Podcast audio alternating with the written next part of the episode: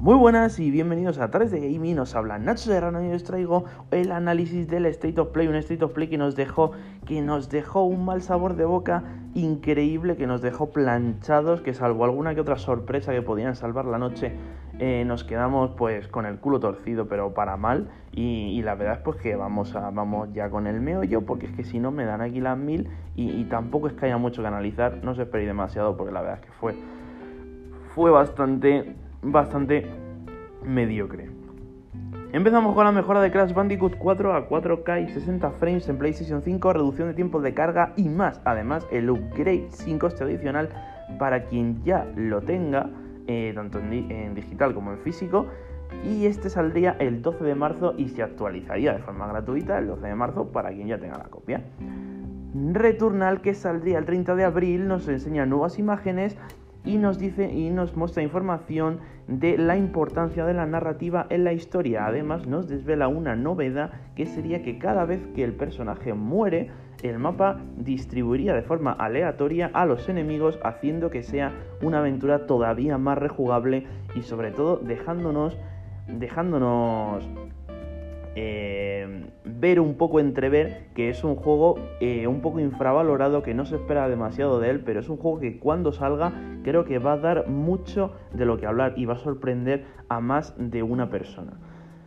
Continuamos con Sifu, una nueva IP de PlayStation 4 y PlayStation 5 basado en la historia de un luchador de artes marciales en tercera persona al más puro estilo Iron Fist y con una estética cartoon. Pues eh, parece un juego que va a ser de, narrativa al más puro estilo indie y la verdad es que eso es lo que tuvimos a lo largo de la noche. Mucho indie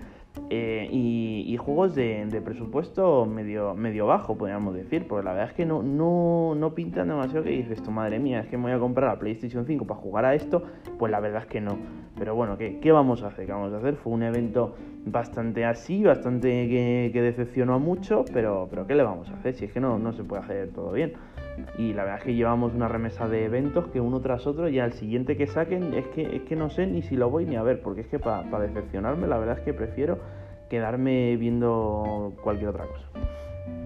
Continuamos con, la nueva, con el nuevo juego que tenemos nueva información de Solar Ash que saldría a finales de año y sería el videojuego de plataformas en 3D, y tercera persona muy llamativo estilo cartoon. Un juego que recuerda mucho la estética al, Journey de PlayStation 3, solo que con una acción más frenética y, con un personaje pues que se mueve mucho más ágilmente y salta y hay bosses y cosas pues que parece que, va a estar que va a estar muy bien el juego, aunque aunque sigo pensando que no son juegos para, un evento de esta categoría.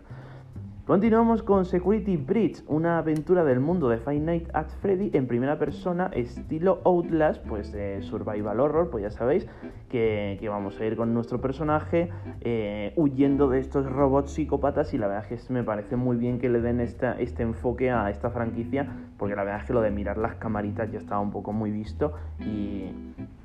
la verdad es que, que, mola, que tiene buena pinta, ¿no? Seguimos con la información de. Más información de ya muy visto Outward que ya está un poco sobreexplotado en los eventos de Sony y la fecha de salida sería el 6 de abril en PlayStation 4 y PlayStation 5 y estaría incluido en el PlayStation Plus. Es una noticia bastante buena pues para todos aquellos que tengamos PlayStation Plus y dices tú, bueno, pues lo voy a jugar, lo voy a jugar pues te lo regalan y al final pues es un juego, es un juego que lo juegas porque te regalan. Pues la verdad es que es muy buena pinta pues que, que, no, que no, no pagaría 70 euros por ese juego pues ni, ni de coña. Pero bueno, pues está ahí, pues ya sabéis, este juego de plataformas en, 2,5D, pues de una alienígena que va por ahí clonándose y matando alienígenas y huyendo de alienígenas, cosas de alienígenas, cosas muy raras. Continuamos con una de las sorpresas más esperadas de la noche y es que la verdad es que no, nos dejó, pues fue lo, fue lo que salvó el evento. Lo que salvó el evento fue Kena, que saldrá en PlayStation 4 y PlayStation 5, además de en PC en la plataforma de Epic Games Store, perdona si me equivoco, no estoy muy seguro uno de los más esperados del evento, como ya he dicho antes, con una calidad visual y un apartado técnico y artístico increíble. Y la verdad es que fue precioso lo que vimos, lo que nos enseñaron, además de ese, combate, algo que,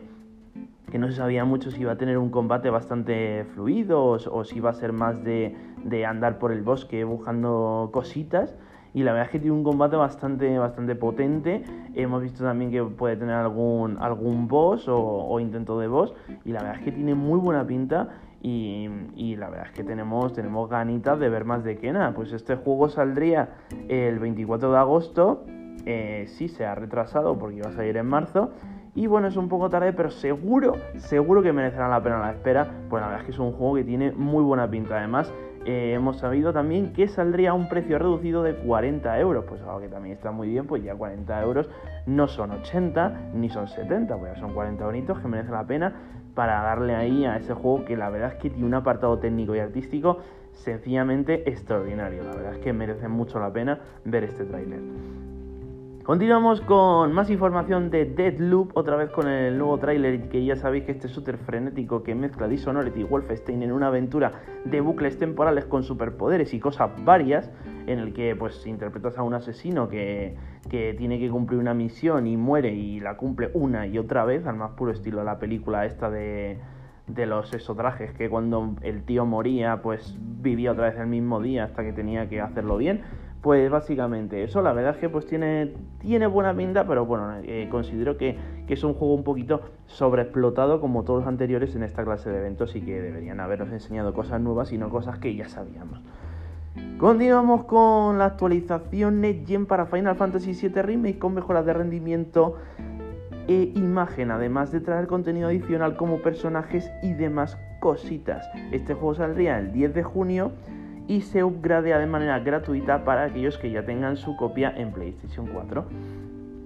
La verdad que es una propuesta muy interesante, pero bueno, hemos sabido, justo después supimos que, que después que la, mejora de, los, de los personajes con la nueva historia jugable en plan DLC, pues tendrá coste adicional. O sea que al final te va a tocar pagar un DLC extra, que no sabemos cuánto costará todavía, pero bueno, se han marcado un poquito ahí la del buitre. Pero, pero ¿qué le vamos a hacer, no?